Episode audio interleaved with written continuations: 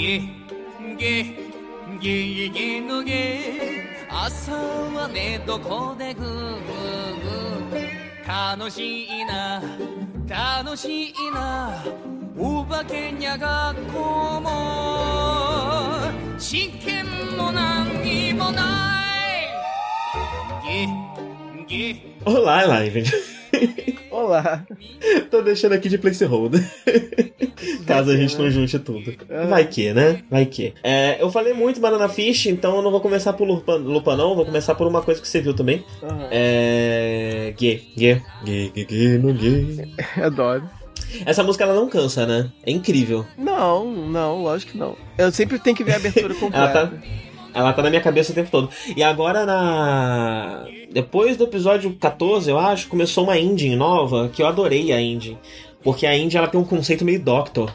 A letra da engine fala tipo, nossa, minha vida tava difícil, tudo tava meio ruim, e aí eu ouvi o som do, do guitar dele se aproximando. E isso me deu paz, isso me deu tranquilidade, agora eu sabia que tava tudo bem, que o Kitaro tá chegando. Eu achei tão bonitinho. Isso é verdade. Você ouve a musiquinha, dá uma paz, né?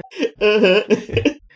É, eu vi Ele que não pouco. Eu vi pouco da. eu- Você avançou mais do que eu. É. Eu vi tudo que saiu, eu vi os 17 episódios até agora. Olha isso, né? É, é muito louco. É por isso que eu fico atrasado com os tokusatsu, com tudo. Porque a vida passa e você tá assistindo várias coisas, você pisca esses animes já tá no episódio 20. Você fica assim, como assim, gente? Calma aí. Não, sabe? Não se passaram 17 semanas, passaram? Sabe? É possível. E sim, já se foram 17 semanas, vai fazer como, né? E é isso. Aí eu tô lá atrás ainda, tô no episódio, sei lá, 8 ou 9, mas eu tava gostando bastante. E eu acho que os episódios, eles mantêm a qualidade, né, de animação para um anime grande desse, que vai ser provavelmente. já- Você já sabe? Já, já fechou certinho quantos vão ser ou não? Não fechou, meu palpite é que vai seguir, vai seguir. Aham. É, você falou, né? Que esse vai ser daquele Pra- pra vai você- ter 50 episódios, provavelmente. Não, pra você ter uma ideia, a média de episódios de Ge- Geno Kitaro, de animes que são consideradas as séries que valem mesmo, é tipo 100 episódios pra cima. Bom, é incrível que eles mantenham uma qualidade até onde eu vi, que é bem no começo, mas enfim, é, tanto de narrativa como de animação. É, talvez você vai poder me dizer melhor se isso realmente se Isso se não, sustenta, já isso teve- se sustenta. Aham. É, na questão da animação, tem aqueles episódios que você percebe que são mais baratinhos pra economizar, tem aqueles que são mais ambi- ambiciosos, e na narrativa é parecido também, Aham. mas na narrativa eu acho interessante que eles, eles aproveitam também pra dar uma quebrada no, no clima, né? Então quando você tem um episódio mais bem escrito e tal, ele costuma ser mais pesado, de uns temas mais complicados, né? E aí quando você tem um episódio mais, mais, mais, mais simples, ele costuma ser mais bobinho, mais voltado pra comédia e tal. Então isso acaba também E com- equilibrar o E clima. com relação àquele. E com relação àquele arco central que tinha, né? Tem uma figura misteriosa espreitando e dá a entender que essa figura tá sendo. É, é uma figura central. Cada episódio tem uma coisinha que eles resolvem, mas dá a entender que existe alguém por trás Não tem coisinha. nada disso acontecendo E a- ainda. Tipo, no final de um episódio, de vez em... Não se resolveu É, no final ainda. de um episódio, de vez em quando, aparece lá a cara do maluco. E é isso. É, porque aquele negócio, geralmente, quando é uma coisa assim, é, é um arco, cent... assim, né? É um vilão central que tá sendo desenvolvido a conta-gotas. Quando é algo assim, a gente pensa assim, bom, ou a série vai ser curta mesmo, e isso vai se revelar nos últimos episódios, e aí vai, você- vai ter episódios que vão se conectar mais por causa disso, até culminar numa eventual batalha final, enfim. É, ou se a série for muito grande, isso vai se encerrar e vai começar depois, talvez, um outro arco, não sei. É, daí eu tava querendo saber isso, se de repente já tinha se encerrado isso e começado outro. Então, eu não sei se- se... Eu não sei... Você lembra se, se chega a aparecer o rosto dele das primeira vez? Porque agora a gente viu a figura. Tipo, tem a cara dele. E aí eu não... Ah, tá. Eu, eu ainda não conheço. E aí ele. eu não sei se, tipo, ele talvez seja um personagem conhecido, e aí quem, quem, quem já conhece quem é o Kitaro reconhece ele, eu não sei. É, Entendi. Mas pra mim, tipo, ainda é só um- alguns episódios, de vez em quando eles lembram que tem isso daí. Uhum. É, eu não sei, porque eu, eu acho difícil é, esse vilão ficar só espreitando nas sombras até o final desses 100 episódios aí. que talvez tenha, né? Então, mesmo se for 50, me- ainda assim seria demais. Eu acho que bem antes disso, né, se resolve. É possível, é Mas possível. eu, tava, eu tava pensando se de repente já tinha acontecido isso Todos os episódios Com até agora 17. foram fechados em si, tirando um, que é duplo. Teve um episódio duplo é, uhum. que não tem nada a ver com essa trama aí, mas é uma trama gigante, tipo, que envolve a destruição da cidade, um negócio bem grande, grande pra caramba. Uhum. É, e é isso. É, eu, eu acho que, assim, a, a, as histórias são bem legais, são bem divertidas, o design dos monstros continua bem legal. Tem alguns episódios, inclusive, é, do, dos que eu vi até agora, um dos meus favoritos é um que é um estádio que, de, de que lá, acho que não sei, de futebol, não sei, que começa a aparecer uns fantasmas, e aí tem toda uma parada de, um, né, de umas pedras que usavam, que eram usadas para selar um templo, e depois as pedras é, foram usadas para construir uma outra parada, e essa outra parada acabou ficando assombrada. Enfim, tem conceitos tão legais que dariam filmes, uhum. né? Eu até comentei com vocês em off que eu fico assim, caramba, isso dava pra ser um filme, entendeu? Tipo, não necessariamente de Dick Tarot, mas assim, um filme, entendeu? Tipo, um plot de um filme. Então, eu fico imaginando quantas. Os roteiristas dessa série, né? Quantas é, é, boas ideias eles devem ter, assim, nos caderninhos deles, que, que eles gastam com, com o Kitaro, né? Tipo, ah, nunca, nunca, nunca vão pagar por esse filme mesmo, vou transformar isso aqui no episódio no, no, no Kitaro. É parecido, por exemplo, com o que o Russell T. Davis falava, né, de, de Doctor Who e Torchwood. Ele falava que é, essas séries, é, você acaba canibalizando suas próprias ideias, porque várias ideias que os roteiristas têm para filmes e coisas assim, na hora que precisa ter alguma ideia para escrever a série, acaba usando, né? Só adapta para aquele universo. Então, imagina imagino que Tarot também deve ser mais ou menos assim. Porque tem algumas coisas muito legais. Um que eu adoro também é um que eles levam o amiguinho lá da menina para conhecer uhum. o, o mundinho, a florestinha lá. E, e, ele faz uma besteira lá, ele tira uma flor, né, de, um, de uma planta e essa planta fica puta. E, na verdade é um, é um, é um yokai lá maluco, você não pode pegar os frutos. Que é dele, esse né, episódio né? que tem o um tema, né? Tipo, é, por mais que você goste dos humanos, ou por mais que você goste dos yokais, um yokai nunca vai ser humano e um humano ser, nunca vai ser um yokai. Porque, é. tipo, essas criaturas vivem em mundos com regras diferentes. É. Cuidado que o yokai é, toma, o que eu mais gosto. Exato, então. É, então, o que eu mais gosto é isso, é esse senso de é, mistério e ameaça permanente. Até quando você tá. É, porque você tá lá naquele mundo com o Kitaro, o pai dele, a galerinha dele, e é todo mundo amigável contigo. Você se sente bem ali. Ao mesmo tempo, a cada esquina vai ter alguma coisa ameaçadora. E às vezes não é porque o bicho é do mal. Às vezes é só porque ele realmente está acima desse conceito de bem ou mal. Na verdade, todos eles, eles estão, só são né? criaturas. Só o fato deles, é. deles serem amigos do Nezumi Otoko. Eu não sei até onde você assistiu, mas, tipo, tem episódios mais pra frente que o Nezumi Otoko faz planos que colocam, tipo, a vida de criança em risco. Que, tipo, quando ele vê alguém, sei lá, tem um episódio que, um, que os personagens se transformam em bronze. A primeira coisa que ele pensa é em derreter a pessoa transformada em bronze e vender. Meu Deus. Mas é, porque que acontece? São seres que vivem dentro da própria lógica deles. Então, eles no máximo são um pouco egoístas, né? Porque eles têm a, a, a, a, a personalidade deles, as, as características e os, e os, impulsos deles. E eles cedem fácil a esses impulsos. E eles não estão muito preocupados com consequências que possam causar a terceiros. Então, talvez eles não tenham esse mesmo conceito de, de empatia que a gente tem. Eles seguem suas próprias regras. Então ele pode ser amigável com você, mas você tem que tomar cuidado para poder não, não aborrecer, não, não, não, não tá com aquele ser na hora errada e no lugar errado. E isso é legal, né? Porque aí você. E é maneiro, porque eu acho isso importante. Numa história para criança, é importante, né? Você não pode idiotizar muitos vilões também. É uma coisa que às vezes me incomoda em alguns desses cartoons é, ocidentais de agora é que eu penso, eu sempre penso isso, você pode fazer a coisa mais cômica, exagerada, pastelão do mundo, mas eu sempre acho que um vilão tem que ser um vilão. Uhum. Um vilão tem que ser ameaçador, entendeu? É, até quando o vilão é idiota. Porque você tem em Kitaro vilões que são. que tem uma aparência boba ou que tem uma personalidade idiota. Mas o, o, o mal que eles acabam causando é um mal. Gente se prejudica, gente morre, gente sofre por causa dos atos desses seres, às vezes. Então eu acho isso importante, porque é, é, a criança precisa ter essa, esse senso, né, de que existe isso no mundo, existem coisas, né, o mal traz consequências ruins, enfim. E eu vou te falar um é. negócio, esses dias hum. eu acordei três horas da manhã e hum. eu não tava conseguindo voltar a dormir, aí eu pensei, ah, vou assistir alguma coisa. E aí tava lá no meu celular, Guerreiro que tarô, aí eu assisti. Mano, eu me caguei de medo dessa pessoa. Assistir Gegege no Kitaro 3 horas da manhã sozinho, com todo mundo dormindo, tudo apagado, é meio assustador. Acontece, sim, sim. Esse, sim. esse anime tem uma vantagem dele passar domingo de manhã. Aham. Tu é. Assim, né? Tem um filme live action, né? Do Kitaro que eu não tenho, tô muito afim de assistir, porque eu acho que é ruim.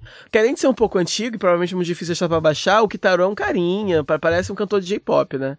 Eu não entendi. Aham. É, mas é, é, eu gostaria de ver é, um filme ocidental de fantasmas em que os fantasmas seguissem esse traço de clássico de yokai que é usado em Kitaro, que é esse traço de pergaminho antigo, sabe? Que bem estilizadão. Eu gostaria de ver isso em CG, sabe? Tipo, interagindo com pessoas de carne e osso. Eu acho que seria bem legal. Seria, daria um filme Aham. perturbador, interessante Sim, sim. alguém, fica a dica aí pra Hollywood, né? Esse, esse revival que a gente tá vivendo agora de, há um tempo já, né? De filme de fantasma. Eles só sempre brincam com os fantasmas que a gente conhece daqui. Tá na hora de começar a usar fantasmas orientais também. Eu gosto, inclusive, deles não. Tirando o ele- Tirando, eu sempre chamo de Gegege, né? Mas Gegege é a floresta onde ele mora. tirando o Kitaro. É, e a. Como é que é o nome dela? Neko, Neko Musume? Sim, É, nenhum outro personagem tem o seu character design muito atualizado, não. Então. Tem episódios que tratam, sei lá, da, daquela velha lá do, da areia, do, do, do velho bebê chorão, sabe? É, de uma forma. Oi? Não, foi, tô, tô te ouvindo. Ah, tá. Eu, eu achei que você tinha falado alguma coisa. Não. É, de uma forma emocional, de uma forma emotiva, mas são aqueles bichos feios pra caralho que estão ali. Ou sei lá, aquele outro que é um rolo de, de papel, um rolo de, de, de- de tecido voador. Ah... Mas bem. É quem? Nekomusume é a menina, a menina gata. Ah, sim, sim, sim. Ah, eu adoro essa personagem, eu sou tão apaixonado por ela. Eu gosto ela, também. eu- eu- é uma das minhas Eu favoritas. gosto que ela é sei. super amiga da mana, da protagonista, e elas ficam trocando mensagem no celular, e ela sempre sabe o que tá acontecendo na vida uma da outra. sim, sabe? É maravilhoso. É o, que a gente tá- é o que a gente falou no preview de, de, de Kitaro, né? O que eles fazem com as meninas nesse anime é muito legal, né? É, tratam elas de forma tão democrática e tão boa que você se espanta, nossa. Porque Inclusive- aparentemente você imaginaria que Gigei no Kitaro seria talvez direcionado mais pra meninos, mas dá pra ver que é um anime realmente feito pra crianças em geral. Inclusive, episódio 17 abre com uma sequência na praia e Uhum. não temos nenhuma personagem menina de biquíni. Olha, legal. Tem o personagem. Tem, tem um episódio da praia, mas não, não, não, não, não rola o fanservice do biquíni. Sim, sim. É, o episódio da praia é sobre coisas de praia, né? Então, sei lá, ah, o, o, o pai do Kitaro tá tomando sol demais. Ele tá tomando tanto sol que não só ele tá vermelho, como o olho, a parte do olho dele tá vermelha. e tá com conjuntivite. sim. E outra coisa, qual é o último episódio que você viu? Então, eu não lembro direito, mas eu lembro que eu vi esse do estádio. Você viu do trem? Da- então, eu acho. Não, eu, eu, eu, eu não lembro direito se eu vi, se o, se o do estádio foi o último que eu vi ou se eu vi um depois desse. Aham. Daí eu não sei, eu até esqueci o número. Eu, eu, eu tenho que abrir o Crunchyroll pra descobrir. Não, eu vou, te, eu vou te falar, a partir do o episódio do trem, ele é o primeiro episódio que traz um, um assunto muito sério, muito sério, Uhum. e tratado de uma forma que é bem pouco aliviada, na verdade. É, Uhum. Porque é, é, é comum em, em produto de criança, especialmente japonês, né, tratar de assuntos sérios, isso não é incomum, mas muitas vezes isso é romantizado e, e, tranqu- e suavizado, né? Nesse caso, não. Ele é é, so- é um é um programa, é um é um episódio sobre como é que eu vou falar? Sobre excesso de trabalho no Japão e sobre exploração, Uhum. mas não é só tipo, ah, o pai que vai trabalhar e não volta. Não, o episódio ele é focado na exploração do chefe. Ele é meio que um episódio sobre o chefe que maltrata os funcionários, que explora os funcionários. É... E isso se desdobra como uma história de yokai e vira uma coisa bem sinistra. bem Nossa. sinistra. Nossa, tem uns episódios muito sinistros, cara. Dá pra ver ainda, você ainda não viu os, os piores, não. você ainda não viu os piores. Nossa. E uma É, é, não, porque assim, é, a, a, a, a, temática em si pode ser mais séria e pode vir temáticas mais sérias, mas de qualquer forma, desde o começo, é, essa série ela tem feito isso, desde o primeiro episódio, né? Ela pega problemas sociais e, e coloca nesse, nessa, nessa coisa dos yokais e transforma nessa aventurinha, mas... e, e problemas tem super tratado de contemporâneos, né? Exato, problemas sociais e contemporâneos. É, feitos. Dá pra ver que é uma série feita, escrita. é- é- ela é escrita com muita. Com muito propósito, eu acho, né? É, Eles têm uma visão clara do que, que eles estão fazendo. Não é só pegar e usar esse personagem famoso e fazer um reboot, fazer aventurinhas. Não é só isso, né? Eles, a série tem uma integridade, é por isso que, que, que, é gostoso de você assistir. Você assiste tranquilo, sabendo que não é só um escapismo divertido, tem sempre alguma coisinha por trás que te faz pensar depois. Então eu acho que a maior qualidade da série é essa. Sim, sim. E outra coisa interessante é que além de trazer assuntos contemporâneos, é, muitas vezes você tem assuntos que não são tão contemporâneos assim que, enfim, você poderia já ter visto tratado em, em outras obras é, infantis, e, e, mas ele te surpreende com uma moralidade atualizada, vamos, vamos falar dessa forma. Então, recentemente teve um episódio que ele é sobre cirurgia plástica. É um yokai que, que troca o rosto das pessoas. E aí todo o episódio trabalha com essa coisa da, da menina que é feia, que quer ficar bonita e tal, não sei o quê. É... Uhum. Só que para onde esse episódio vai é surpreendente. O final desse episódio é surpreendente. Nossa. É surpreendente, chega a ser corajoso, eu diria. Nossa. eu diria que chega a ser corajoso. E é escrito de uma forma é, que não subestime nada as crianças, em nada, em nada, em nada, em nada. Uhum. Tipo, ele não ele não, não é didático, ele não é. Ele não precisa se explicar. Ele dá uma lição de. É, é, tem uma, uma, uma, uma, estrutura de lição de moral que. não Apesar de ser uma lição de moral que você não costuma ver em produto de criança, eles não precisam entregar isso muito mastigado, não. Eles esperam que a criança vai conseguir entender. É... Enfim, é maravilhoso, é maravilhoso. Você ainda não viu o melhor do de Gegege no Kitaro. Tá por vir ainda. Muito legal. Uh, bem, é... aí eu vou falar rapidinho aqui de Lupin, Sansei. Uhum. Uh, eu queria, eu queria atualizar algumas coisas sobre Lupin que eu tinha dito no preview e que não estavam tão corretas, né? Primeira coisa é que a gente tratou esse anime de Lupin como um grande revival. É, mas a gente já tinha tido uma parte 4 é, relativamente recente. A parte 4 é um anime de 2015. Inclusive, esse anime desse ano, o atual, ele é feito pela mesma equipe de quem que fez a parte 4. Então ele é, de certa forma, uma, uma continuação direta, podemos dizer assim, apesar dele ser diferente em sua estrutura. Uh, eu não sei o quanto as outras partes seguem essa lógica, né? Uh, mas eu, eu acho que não existe no, no, nos animes anteriores. Mas a parte 4 e a parte 5 servem uma, uma, uma, seguem uma lógica geográfica. Então a parte 4 ela se passa toda na Itália, ou em assuntos relacionados à Itália. Uh, e a parte 5 se passa na França. E isso parece ser uma espécie de acordo com, com, com, com produtoras italianas, canais itali um canal italiano e canal francês, que são países que Lupin é muito forte, né? É... Uhum. Então não me, não me surpreenderia que inclusive há direi é dinheiro desses países europeus na produção desses animes. Uh, quando eu digo que se diferencia em estrutura, é que eu assisti alguns episódios da parte 4, não sei se isso muda mais pra frente, mas pelo menos o começo dela é primariamente episódico. Você tem só o episódio fechando em si, uh, mas na parte 5 não é assim. Então, você chegou a ver o primeiro episódio no preview, não chegou? Não cheguei. Eu, não eu chegou? comecei. Eu comecei a ver é, depois que a gente gravou o programa, mas ele tá, tá, dando uns erros no dia no site, acabei não vendo e acabei deixei pra depois nunca mais vi. Nossa, eu vi só o comecinho. Muito... É muito interessante ver Lupin, assim como é interessante ver Gegege no Kitaro, porque você começa a enxergar essas obras em diversas coisas que você já viu posteriormente no Japão. Elas são tão influentes, mas tão influentes, que tem, tem dedos dela, tem pedaços dela em diversas coisas, nas coisas mais variadas do mundo, assim. Uhum, uhum. é, é assistindo Lupin que eu entendi que Cowboy Bebop é Lupin no espaço. Uhum. os arquétipos dos personagens de Cowboy Bebop são os mesmos de Lupin, o tipo de história, o tipo de clima, é tudo muito, o Cowboy Bebop é muito parecido com Lupin, é, é a inspiração mais óbvia. A gente fica falando de faroeste, a gente fica falando de sci-fi, de espaço, aí compara com Firefly. Não, Cowboy Bebop é Lupin primariamente. É...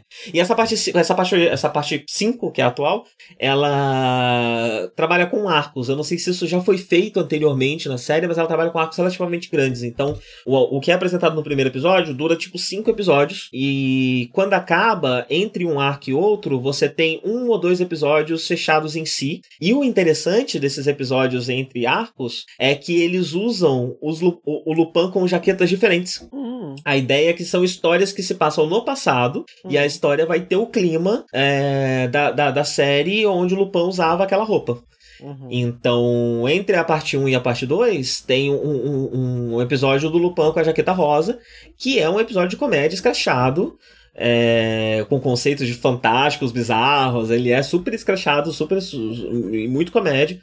É, e é só ele, é contido apenas nele. A ideia é que o Casaco Rosa já te comunica que essa é a ideia desse episódio. Uh, depois a gente tem mais dois episódios com o Lupin entre o, o, arco 2 e o arco 3, que tá na metade agora. A gente tem mais dois episódios com o Lupin do Casaco Vermelho. Aí eu não sei dizer muito bem, eu não entendo tanto, de, não pesquisei o suficiente de Lupin para entender direito qual é a lógica de cada casaco, mas dá para perceber um clima um pouco diferente ali, um pouco mais voltado pro romance, eu diria, é, nesse, nesse casaco vermelho. Uhum. Uh, e agora tá no, no, no, no, terceiro arco. Eu achei muito, muito, muito gostosa, na verdade, essa forma de, de, de, de trabalhar o personagem. Porque, é. como é um personagem muito focado na aventura, você pode construir aquele mundo de uma forma muito mais rica do que foi feito até, até agora com ele, né? Com um arco mas você não precisa engatar em seguida com uma coisa pesada que é um novo arco. Você dá um ou dois episódios ali de respiro, é, só para você curtir uma aventurazinha, e, enfim, sentir um outro gosto do que Lupin pode ser antes de entrar no, no, no próximo arco. É... Então tá sendo bem interessante, tá sendo bem interessante nesse sentido. E eu tô, assim como eu tô apaixonado por Gegege Tarot, eu tô apaixonado por Lupin. Eu quero demais voltar nas outras séries, eu tô assistindo a, a parte 4 de picadinho assim, de vez em quando. E é bem capaz que em breve eu vá atrás de coisas mais clássicas, uh, de Lupins mais antigos, porque o impacto disso na cultura japonesa é tremenda, tremenda, é muito maior do que eu imaginava, assim. Eu não esperava que eu ia encontrar gêneros inteiros de que vieram posteriormente de anime e mangá surgindo em Lupin. E, uhum. e, e, isso tá muito lá, isso é muito visível lá. Uh, e eu acho que é uma boa série para se iniciar, para começar a assistir Lupin, porque uh, a parte 4, por ser mais episódica, né, é, te apresenta o personagem, mas ela é, meio corrida. Eu acho que esse formato de arcos é bom para você se situar um pouquinho mais, entender mais os personagens. A série conta um pouco menos, para ela ter um pouco mais de tempo, né, ela conta um pouco menos que você entende qual é o arquétipo dos amigos dele, então quem é o Jigen, quem é o Goemon. Uhum. É sempre interessante depois dar uma olhadinha na Wikipedia. É, porque esses personagens. um backstoryzinho, né? Não, e porque esses personagens mudaram muito. Tipo, ah, o Goemon, hoje em dia, ele é uma coisa completamente diferente do que ele era no início, uhum. né? Ele era, de certa forma, um rival do, do, do, do Lupin. Ele era alguém que, que colaborava com o Lupin, mas nem sempre. E ele queria matar o Lupin, ele estava contra o Lupin, né? Hoje em dia, ele é primariamente um parceiro do Lupin, apesar de um episódio ou outro lembrar dessa rivalidade é, que, se, que se traduz muito mais na questão de tipo é, a sua morte vai ser nas minhas mãos. Uhum. Então eu te ajudo, mas no dia que chegar o dia de sua morte, vou, serei eu que vou te matar. É, algo desse tipo. Uh, enfim, é muito gostoso. É gostoso como um James Bond. É gostoso como esse tipo de aventura. É, intricada. Tem, tem questões muito interessantes políticas que estão sendo trabalhadas nessa, nessa temporada. Então, tem todo um arco que é sobre questões políticas da França, sobre atentados terroristas forjados para manipular a opinião pública em ano de eleição. É, o arco atual tem toda uma coisa sobre um, um, golpe de Estado sendo apoiado por baixo dos panos pelos Estados Unidos e pela CIA. É, então tem questões políticas ali muito ricas e muito interessantes também. Uhum. Uh, e, e ele não tem aquele efeito é, de anime que envolve mistério, que envolve resolução, que às vezes é tão besta que você já sacou 10 anos antes do personagem. É, Lupin é sempre mentalmente instigante. É sempre interessante, as soluções são interessantes e é sempre surpreendente. Um, tô adorando também.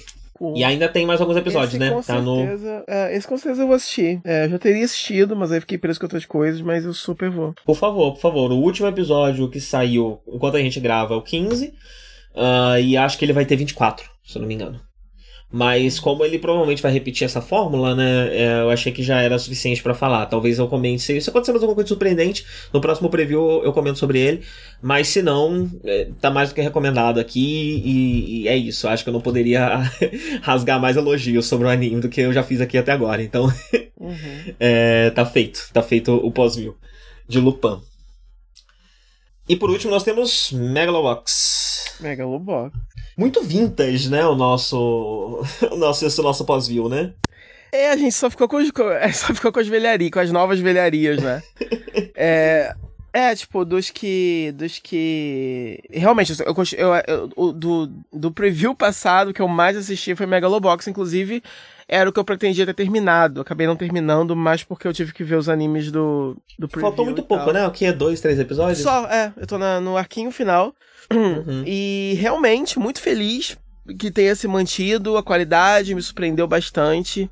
Eu. É, a animação se mantém muito boa, as, as, sequências de luta são muito legais, os personagens são muito envolventes, muito apaixonantes. Eu gosto dos da, das tramas, dos dramas ali políticos, que, não, políticos não, né, mas assim, né, é, o, a, a, os dramas ali familiares barra empresariais que acontecem mais pro final. É, dos vilões eu gosto mais, a gente, basicamente a gente tem três antagonistas principais, digamos assim, né? Tem o primeirão lá, o Yuri, né? Que é o que desafia o Joe. E. Uhum. E aí você que aparece primeiro, depois dá uma sumida, depois volta. E aí você tem lá o carinha que é o irmão lá da, da menina lá do o Shirato da, da, da empresa.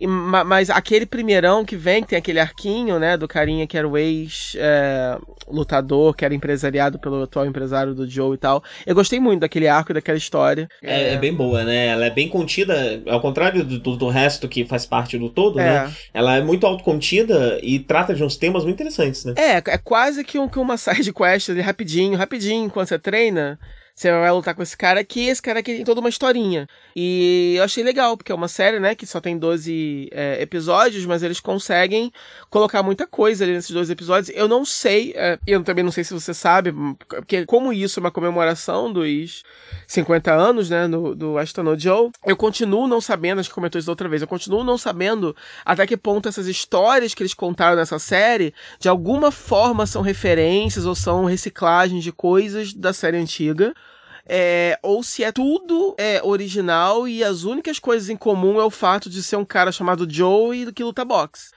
É... Eu acho que além então, disso tem a coisa do underdog. Tipo, acho que a questão de Aston Joe é que o Joe ele é um, um underdog, uhum. ele é alguém que tá tendo que lutar para conseguir abrir caminho num sistema que não quer dar espaço para ele, né? É, se eu não me engano, eu não, sei, eu não tenho certeza disso, uhum. mas se eu não me engano, o Joe fala bastante de questões de classe. É, o Joe é tipo um cara pobre, uhum. então tem muito esse tema lá. É, mas fora isso, eu acho que é só um tip of the hat ou outro, né? Uma uhum. coisinha ou outra. Até a ah. crítica que eu tinha, né, de que o, o Gear em si, o Megalobox, não faz muito sentido como esporte. É, até isso meio que caiu por terra um pouco para mim, porque. É, eu assisti o primeiro episódio e já discordei de você. Não, tipo, ótimo. porque eles usam o próprio Gear para se defender, né? É, então, tem, tipo, é, é, ele, é. ele, a ideia é que ele seja um esporte mortal. Ele é um esporte que uh -huh. pode ser vencido com um único golpe. Uh -huh. Então, o truque dele tá ali no desviar, tá ali no defender, uh -huh. porque dois ou três socos, socos com aquele negócio vai te derrubar. É que eu não sei se. Que, por exemplo, como é um esporte em que até tudo bem, qualquer esporte é assim, dependendo até de quanto, de, de quanto dinheiro, apoio e patrocínio você tenha, você vai poder treinar mais, você vai acabar sendo um atleta maior. Então, nem, né, quer dizer, todo esporte tem essa desigualdade um pouco entre os competidores, né? Não basta só você ser bom no esporte. É, uhum. Sempre vai um pouco do, do, do, atleta. Mas nesse caso, é um pouco mais que isso, porque se você tem mais dinheiro e mais status, vai ter um gear melhor. Então, ah, sim, sim. é por isso que eu tô falando, tipo assim sei lá, é quase que é um, é, é um esporte, é como se fosse um esporte em que o doping é permitido. E aí, se você, uhum. tem, se você tem grana para tomar um, uns hormônios lá melhor, você vai, sabe, ter um desempenho melhor. Para mim, não é um esporte que existiria na vida real, mesmo se a gente tivesse tecnologia para isso, entendeu? É, eu, eu acho que não existiria, eu acho é, que não, não teria uma é lógica. a, gente tá num, a gente tá num mundo, de certa forma, né? Desigual e lógico. É. é, um mundo que deu alguma coisa é, errada. É, é, é uma vibe pós-apocalíptica, assim. Eita, chutei aqui a Caramba. é, mas, mas o que eu quis dizer é o seguinte: essa, essa, essa minha crítica foi só baseada lá no primeiro episódio e meio caiu por terra porque é, adiciona, né? Tipo, não é só um gimmick para tornar o box futurista, porque a gente quer que a nossa série seja futurista, porque se passa depois da outra. Não é isso, entendeu?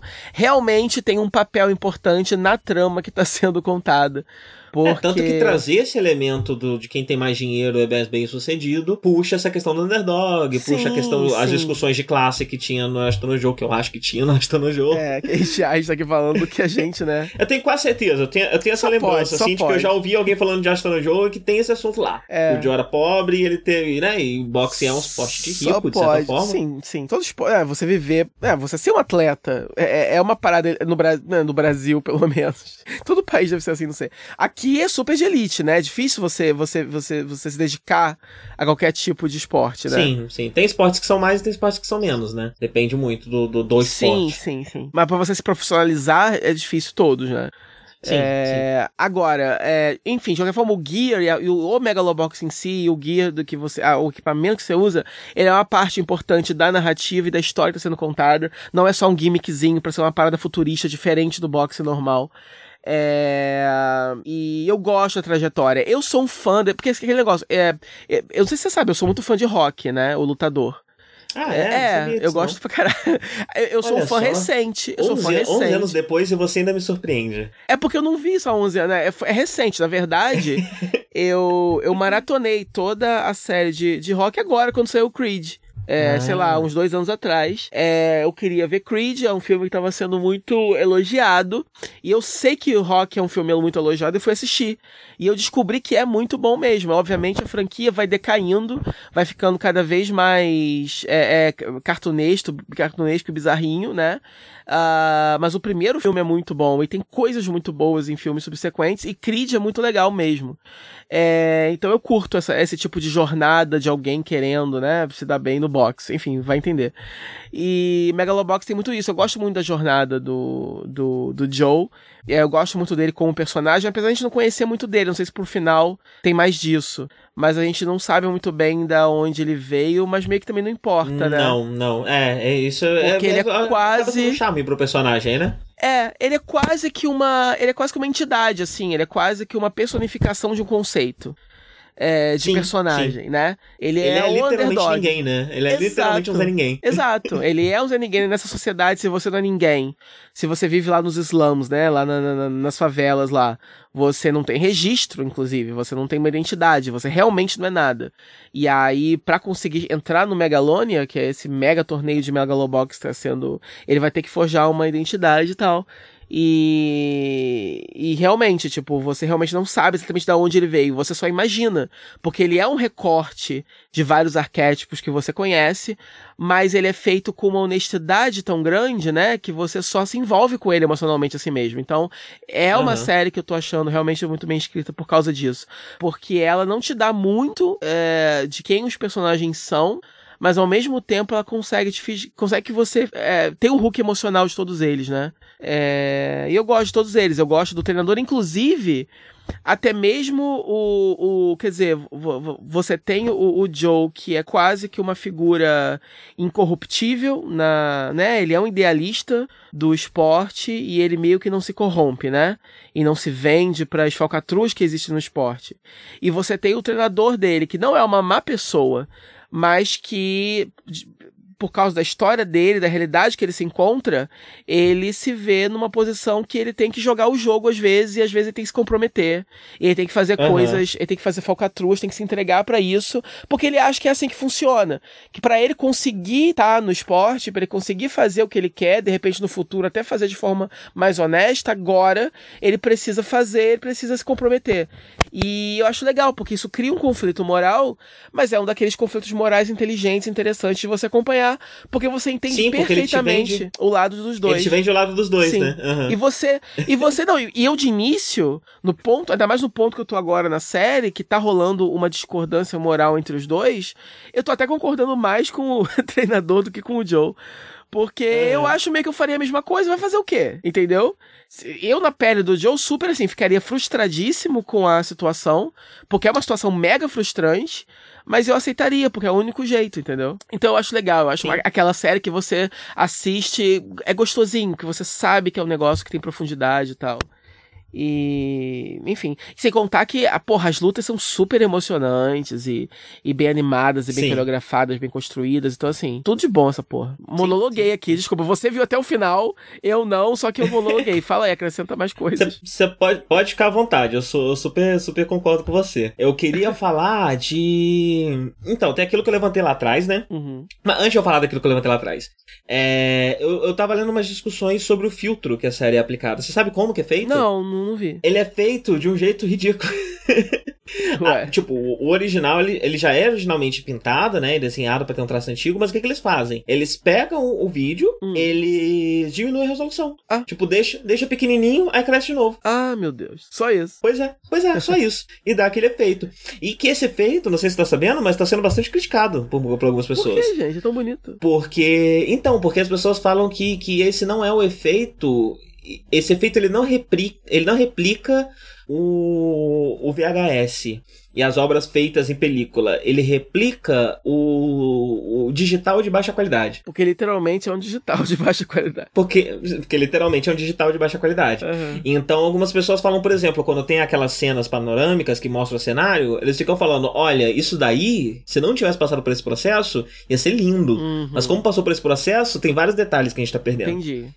É, Faz sentido então essa foi, foi, foi- Pois é, foi bem dividido. Pra quem gosta de animação, isso dividiu bastante. Tem gente que gosta do efeito, acha que dá um clima legal e tal, mas tem gente que tecnicamente acha pobre, acha que faz a obra perder no fim das Que contas. deu uma estragada, que não é, que ter adiciona. É. Sim, poderia ser melhor. É ótimo, mas poderia ter sido É, melhor. eles poderiam ter aplicado um filtro de VHS, algo assim, né? Mas eu não sei. Eu gosto, Uhum. por algum motivo eu gosto do, do resultado. E eu acho os backgrounds bem bonitos, mas eu imagino que sim, claro. Tipo, tanto é. Foi engraçado, porque teve um episódio que eu vi que tava no. Tava em baixa qualidade sem querer, não tava em 1080. É, tava em 480, sem querer. Uhum. E eu vi o episódio inteiro no meu monitor mesmo, é grandinho, no monitor grandinho que tem aqui em casa. E. Nem reparou. Não, eu reparei, eu achei, teve algumas cenas, eu falei, Ah. nossa, tá ruim isso, eles, eles exageraram. Mas no geral, é, eu só vi sem. Eu só achei que eles tinham pisado na bola numa cena ou outra, mas no geral o episódio funcionou. Aí quando eu fui Aham. passar pro episódio seguinte, eu percebi que tava reduzido. Então faz sentido isso, né? Então, por causa disso? é, Sim. faz sentido. Sim. É, mas aí é só isso. Eu percebi uma influência de. De Euronice na forma como o, o, o, anime é, é, é construído, né? Esse anime me fez pensar no como talvez o Euronice tenha definido a forma de se fazer um anime de esportes em três episódios. Uhum. É, depois, quando você terminar, você, você pensa um pouquinho, bota lado a lado, tipo, os torneios, quem que ele enfrentou, tal, Uhum. como é que foi feito, os, os tropos que foram usados. Uhum. É, E vê só como eles seguem um, um, um- um- um esqueleto parecido. Uhum. É, E eu achei isso interessante. Eu achei isso interessante porque a gente, a gente já discutiu por que isso é interessante já. Mas eu vi bastante aqui em Megalobox. É, eu É. gosto. Eu, eu achava, inclusive eu achava que o, a coisa do, do Megalonia ia acontecer mais cedo do que aconteceu, mas eu acho bem equilibrado, né? Parece tem toda uma tem aquele arco dele primeiro construindo o caminho dele pra chegar lá. E depois, quando ele chega lá, a série tem esses dois momentos, né? E. E acaba que parece realmente. Tem tanta coisa que parece que a série é maior do que só os três episódios que ela tem, né? Porque Aham, ela aham. consegue construir um mundo muito rico e tal. Eu gosto bastante. Sim. Aquele sidekick Ah. infantil dele é uma coisa meio old school também, né? Tem sempre o herói e o menino chato. Muito, né? Mas eu acho bem equilibrado, porque é muito fácil ele ser insuportável, né? Ele não e aqui é. ele não chega, É. ele não chega a virar insuportável. Tem vezes que você até gosta dele. Não é, ele é super ok. É, Em, matéria de, de sidekick criança chato, ele é super ok. Tem uma backstoryzinha, t- é, né? Legal, trágica, né? Mas, enfim, interessante. Acho bem legal. Sim. E ele é importante. Eu acho isso interessante. Eu não sei se você já chegou a ver, mas tem momentos que ele é muito importante. Tipo, ele realmente é pivô de, de, de mudanças na história, pivô de resoluções de trama. É, ele não é um personagem que tá lá só pra no fazer graça, episódio não. que ele entra, no episódio em que eles decidem, né? Que, que, que- que define qual que vai ser a tática pro, pro Joe conseguir chegar no Megalonia, é o episódio que essas crianças são introduzidas também. E faz parte da traminha deles lá. No final, acaba, eles acabam chegando à conclusão: ah, a gente quer fazer isso. É assim que a gente vai conseguir chegar lá. E as crianças do episódio meio que fazem parte desse arquinho de. Desse episódio, né? Quando eles tomam essa decisão, enfim. Uhum. É isso, ótimo o Megalobox, né? Sim, muito bom. Ah, já vi muita gente falando que é tipo um clássico instantâneo, já pode ser considerado um clássico da animação. É, então, é, É. outro desses que, assim como o Banana Fish dessa temporada, esses animes que eu acho que, que, que funcionariam muito bem aqui no, no Ocidente. Inclusive, até penso, né, que, que quer dizer, que o, o, o Crunchyroll é um ótimo site para assistir coisas, mas obviamente ele é menos conhecido, tem uma penetração menor, imagino, que o Netflix da vida, né? Então Uhum, me deixa um pouco triste que eles, não, que eles não sejam vendidos como originais Netflix, na verdade. Eu acho que eles Aham. teriam mais chance de alcançar um público maior se eles tivessem saído no Netflix ao invés de no Crunchyroll. Porque eu acho Sim, que sim. são boas introduções à animação japonesa pra quem não, não, não curte muito. Não... Mas o Crunchyroll tá fazendo uma coisa que eu tô achando bem curiosa Hum. e que pode acabar construindo um público bem interessante, que é o Crunchyroll tá começando a ter muitas coisas dubladas. Sim, você viu a notícia? Eu falei que você viu a notícia que Tânia vai ser dublado agora? Tânia vai ser dublado, Free, vai ser é, dublado. bem legal. Pois é. Então eu acho que, por mais que, né, você torce o nariz pra dublagem e eu também não gosto muito, eu reconheço o quanto isso traz uma série de animes, uma série de coisas que eram bastante inacessíveis para o público mais amplo e torna bem mais acessíveis, né? Ao mesmo tempo, tanto Tânia quanto Free, por exemplo, são animes que são mais anime, quer dizer, que, que, que são mais tradicionalmente, que, é, aqueles tropes que, eh, sei lá, se, se, se é um cara muito muito cri-cri que não gosta, talvez tenha, Aham. tenha demais nesses títulos que ele não vai querer ver. Então me pergunto se não seria negócio futuramente eles investirem na dublagem desses animes cuja linguagem seja um pouco tenha um pouco mais de apelo para um público mais mais ocidental adulto chato, como É, eu acho que pode Megalobox, ser, mas, como mas, mas tem uma coisa muito importante, que é você lembrar o quanto o anime se comunica com a adolescência. É, não, É, verdade, sim. Eu não sei se você sabe, mas dentro do rap nacional existe uma série de, de, de rappers que falam sobre anime. Eu sei Você disso mais ou menos, sim. Eu sei disso Clipe- indiretamente. clipes inteiras de músicas que são cenas, são basicamente AMV de Naruto. É. Isso é algo muito, muito, muito forte dentro do rap nacional. É, então, é, você, assim, isso que isso que, que é uma coisa realmente forte no cenário de habitação, eu tô, eu tô aprendendo agora. Mas eu, sabe, eu sei que tem um filho de uma amiga minha que ela tava me contando uma vez que agora ele tava muito viciado em ouvir, é, em ver youtubers e, e- e- e ela chamou disso, youtubers que faziam é, rap de, de, de alguns desenhos e tal. E. Aham. Então, tem aqueles que fazem um rap da, da, da- da- só falando sobre a Aham. série mesmo, né? Como se fosse um, um, sei lá, uma musiquinha do anime. É, e tem aqueles que usam elementos, fazem tipo um rap mesmo, mas que falam sobre elementos que se relacionam com aquele anime. Então, eles usam elementos do anime pra, pra ser. pra ser. Caralho, cadê o nome da palavra? Aquele negócio, metáfora. Uhum. É. pra ser metáfora de outras coisas, né? Então, sei lá, ó, vou falar do Mangekyo Sharingan. O nome da minha música é Mangekyo Sharingan, eu vou falar do Mangekyo Sharingan, mas eu não tô falando do Mangekyo Sharingan, eu tô falando aqui de eu, sei lá, abrir os olhos e ver as coisas, o maluco que vai me trair, não sei o que, pá. Massa, cara, eu não sabia. Massa. Sim, sim. E, É bem legal, Não, e bem sim, legal. com certeza. Tipo, quando, quando um título desse ganha, ganha dublagem, né? É bem mais fácil. Pena que não passa mais na, na TV aberta, mas ninguém mais assiste TV aberta anyway, então. É, mas peraí, tá passando na Rede TV. O que que tá passando na Rede TV? Tem um bloco do Crunchyroll na Rede TV. Ah, é. Não, na Rede TV não, porra. dublado. Na, é, é na, na Rede Na TV, Rede TV na, não. na Bra- TV Brasil? Rede Brasil? Rede Brasil, eu acho. Rede Brasil? Acho que é na Rede Brasil, né? Rede É que aí não Rede Brasil conta, né? aberta, eu não sei nada de É, televisão. é, então, o que eu tô querendo dizer é o seguinte, por exemplo, não tem anime mais, assim, em emissoras mais mainstream, né? Tipo, não passa na Globo, não passa no SBT, não passa.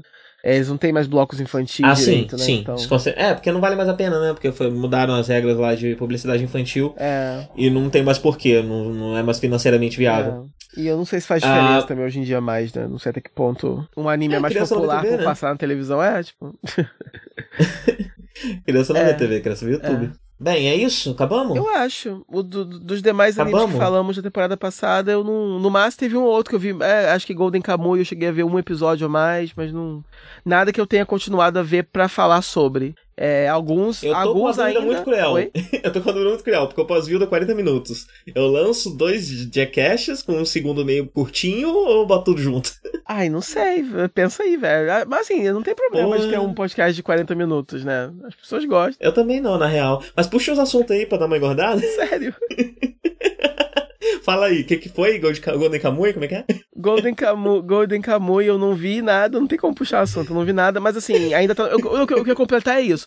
Alguns dos títulos que a gente falou temporada passada são coisas que eu ainda sinto uma curiosidade de continuar assistindo. Só que não, eu não assisti muito e não estão na minha lista de prioridades agora. Por causa de outras coisas, outros títulos e tal. É, e é isso que só que eu ia pra falar.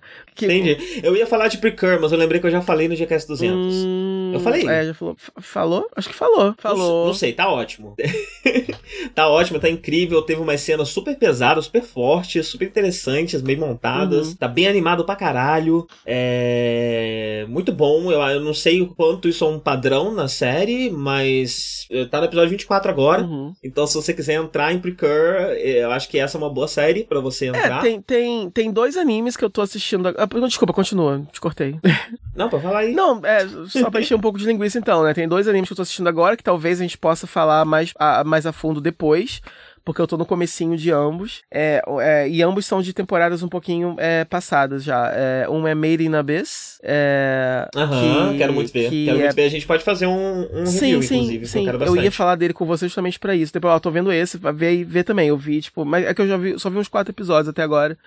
E é muito belo, muito bonito mesmo, assim, tipo, vi, tanto visualmente como conceito, e enfim, é bem lindo. E um daqueles casos em que eu tava folheando algumas páginas do mangá, porque o anime é muito belo, mas o mangá tem um jeito de, de, de ter um traço e uma forma de colorização que parece, parece gravura de livro infantil, tudo aquarelado.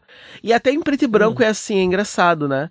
A, é? a Merina Bess. É, ah, o mangá de Merina Bess, entendi. Isso, o mangá. É, pare... É, o engraçado é que até o preto e branco dele, quando você olha, parece uma coisa que foi pintada e depois colocada em preto e branco, sabe? É engra... Não sei explicar direito. Mas eu tô é vendo aqui, curioso é. mesmo, né? Parece bastante é. mesmo. E a, a, até os quadrinhos dos painéis é tortinho e é, é bem bonitinho. Só que, apesar de ser muito bonito, é, o, o, eu, é um daqueles casos que eu acho que ainda prefiro ver o anime mesmo, porque é, eu achei que em termos de cenário e backgrounds em geral, é, um anime faz um serviço maior porque eu acho que o mangá é muito rebuscado e o anime vai mais para uma parada um pouco mais ultra realista e tem background de cair o cu da bunda, assim. É muito bom, eles puseram muita grana nessa merda. E, e, eu acho o traço, né, das, porque as crianças são desenhadas meio tibi, então é, é, são muito, bonitinhas, muito fofinhas. E eu acho legal também que, para variar, é, é, é, aquela história que a gente já conhece, né? De, de, de, uma criança querendo ser a melhor naquilo e seguir os passos de algum adulto que é o melhor naquilo. Mas nesse caso, a criança que ser o melhor naquilo é uma menina e ela quer seguir os passos da mãe dela, que, que era melhor naquilo. Então, só para variar um pouquinho, né? Então, os protagonistas é essa menina e, o, e, o, e menininho. E, e, é um conceito interessante, né? Porque você tem uma. É um mundo em que apareceu essa cratera, que é um abismo, né? Apareceu do nada ali. E aí se formou essa, essa cidade, essa comunidade em volta do abismo. E eles vivem de, de formar escavadores, de pessoas que descem para poder descobrir. Esse abismo, ele é uma fonte infinita de relíquias e criaturas misteriosas. Nunca ninguém chegou até o final, né? E você tem diferentes uhum. classes de, de escavadores que, que são especialistas em alcançar diferentes níveis de profundidade, né? É tipo um jogo Dungeon Crawler. É assim que funciona? É, sim, ah, é um droga, gênero eu achando, que existe. E eu achando que era super original aqui, é super derivativo.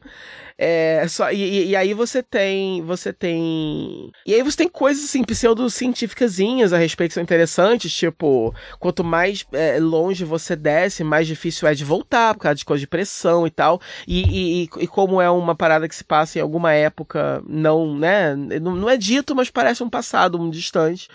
É, não sei. Então eles não têm nenhuma tecnologia assim de, sei lá, oxigênio, coisas assim, né?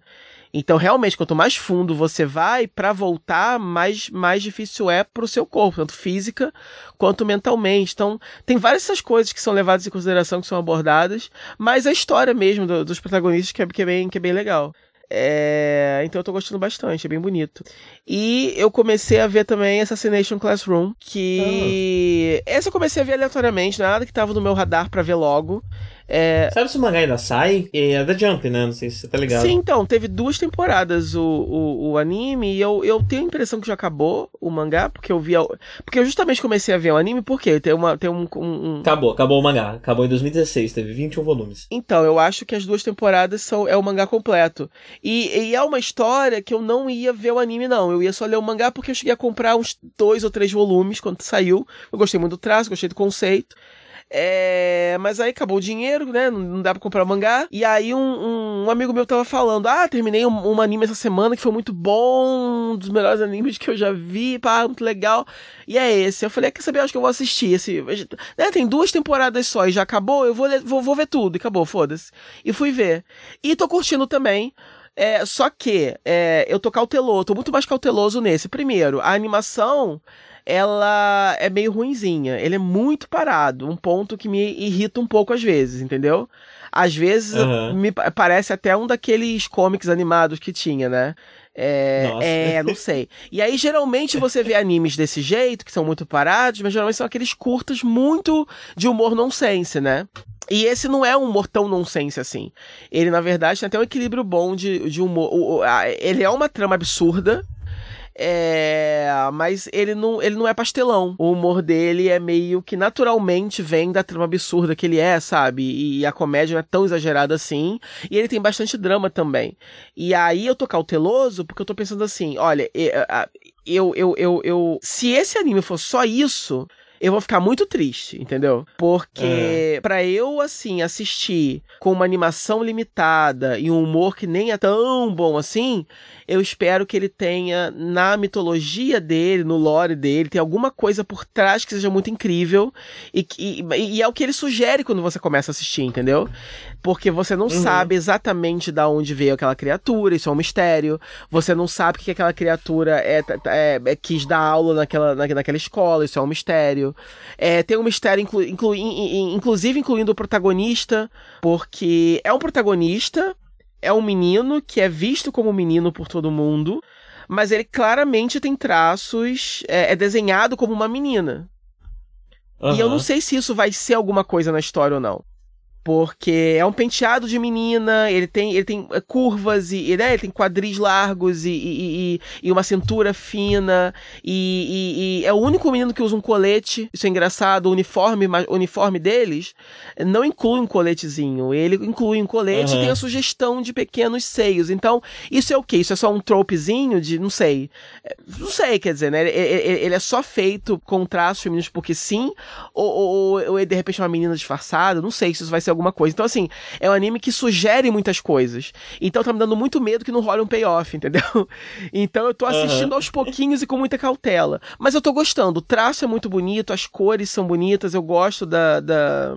Como eu falei dessa criatura, eu gosto da, da do, do da voz da criatura também, né? Eu já tinha lido o primeiro volume do mangá só, mas eu acho legal a dublagem que escolheram e, e eu acho legal as formas que eles ficam inventando para tentar matar aquela criatura e não conseguem nunca. Você sabe alguma coisa da história, não? Sem nada. É, não, peraí, eu sei sim. Ele é o professor, uhum. né? E a turma tenta matar ele, é, é isso? isso. E. Porque, assim, a história é bem legal, na verdade. É por isso que, por isso que me fisgou. Porque o que acontece? O. o, o essa criatura explodiu uma parte da lua, né? Então agora a lua ela é um crescente eterno, assim, né? Ela é o formatinho de lua, só que aí só que, só que agora ela é assim de verdade.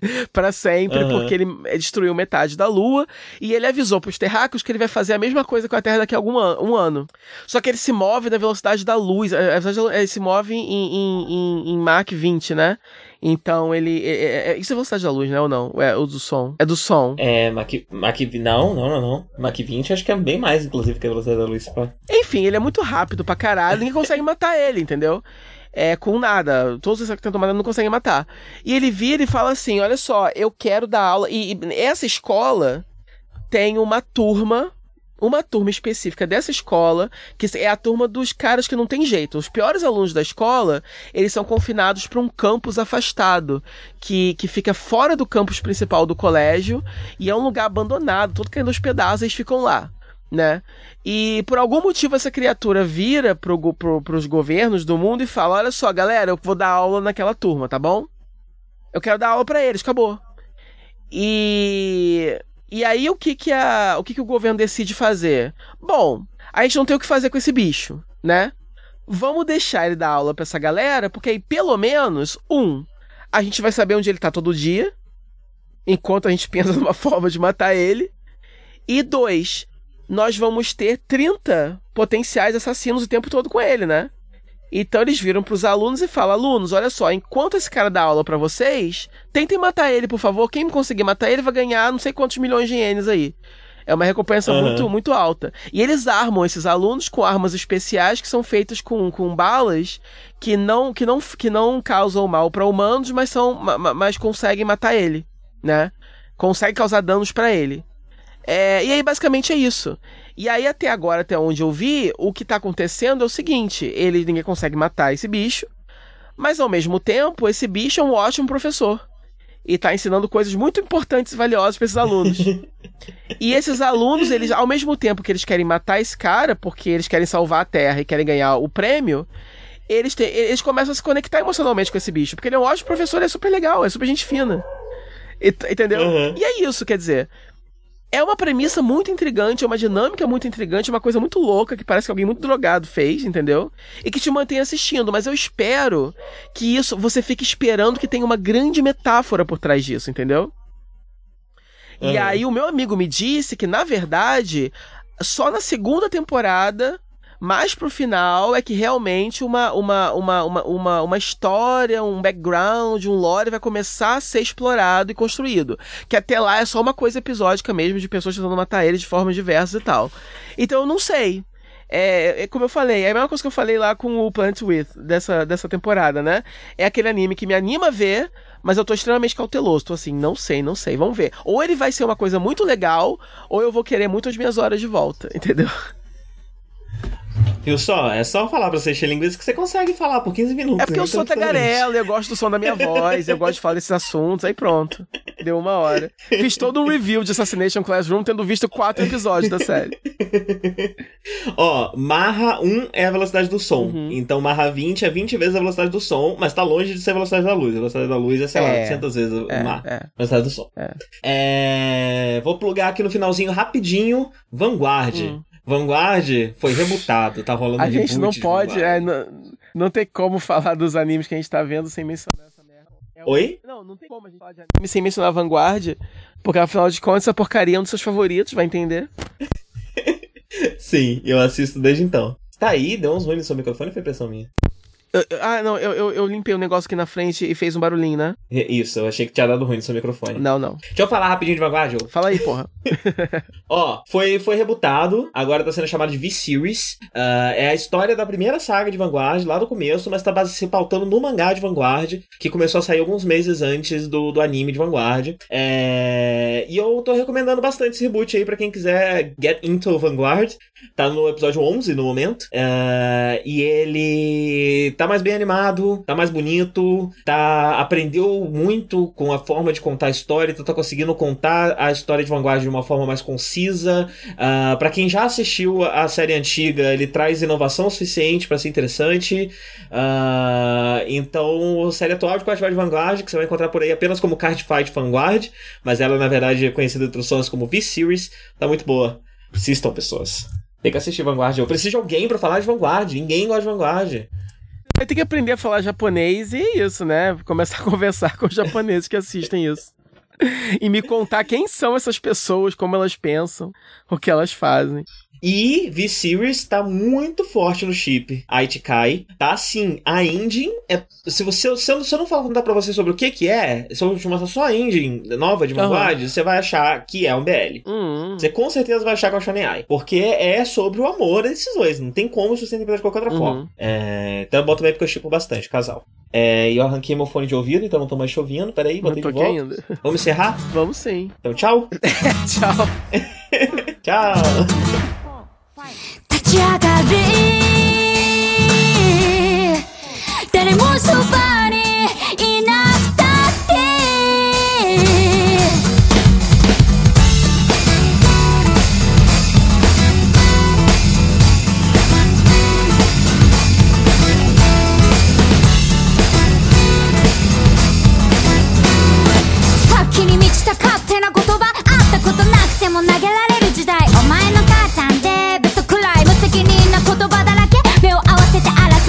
快な痛み相手を傷つけた。嫌な要因そんなのも知らず戦争も知らず。電波に乗っけて傷つけるだけ。お互いに痛いってことちゃんと知ってる。大人はどこにいる。パワハラモラハラまたハラ種類だけ。どんどん増えちまって。人の心お違い考えの違い大事なのは上司も部下も先生も生徒も家族も恋人も目に見えない小さな小さな積み重ねの信頼という宝物。お互い